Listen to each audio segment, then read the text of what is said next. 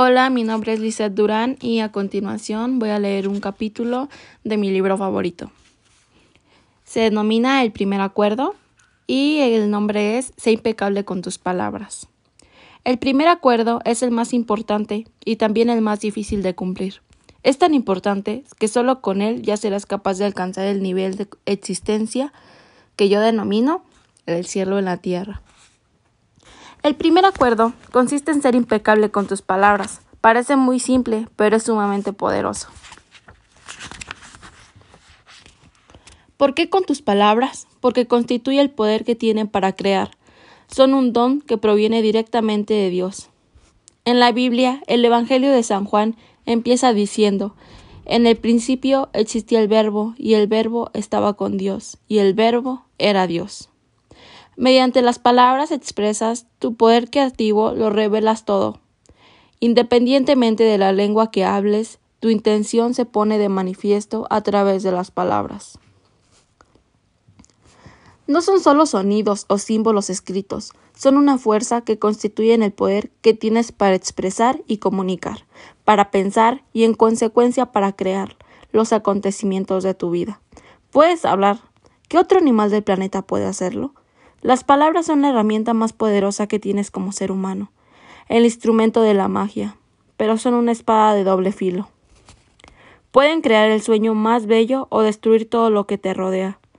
Uno de los filos es el uso erróneo de las palabras. Crea un infierno en vida. El otro es la impecabilidad de las palabras, que solo engendra belleza, amor y el cielo y la tierra según como las utilices. Las palabras te liberan o te esclavizan, aún más de lo que te imaginas.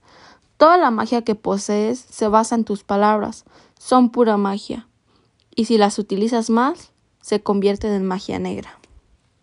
Esa magia es tan poderosa que con una sola palabra puedes cambiar una vida o destruir a millones de personas.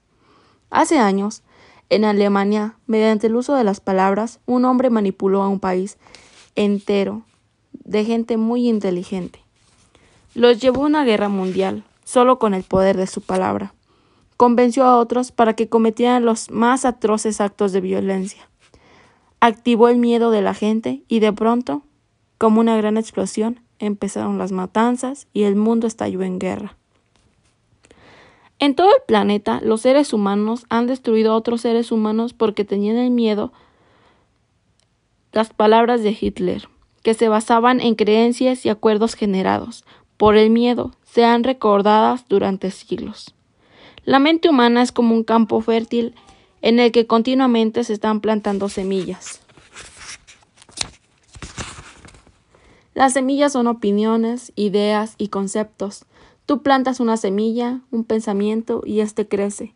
Las palabras son como semillas y la mente humana es muy fértil.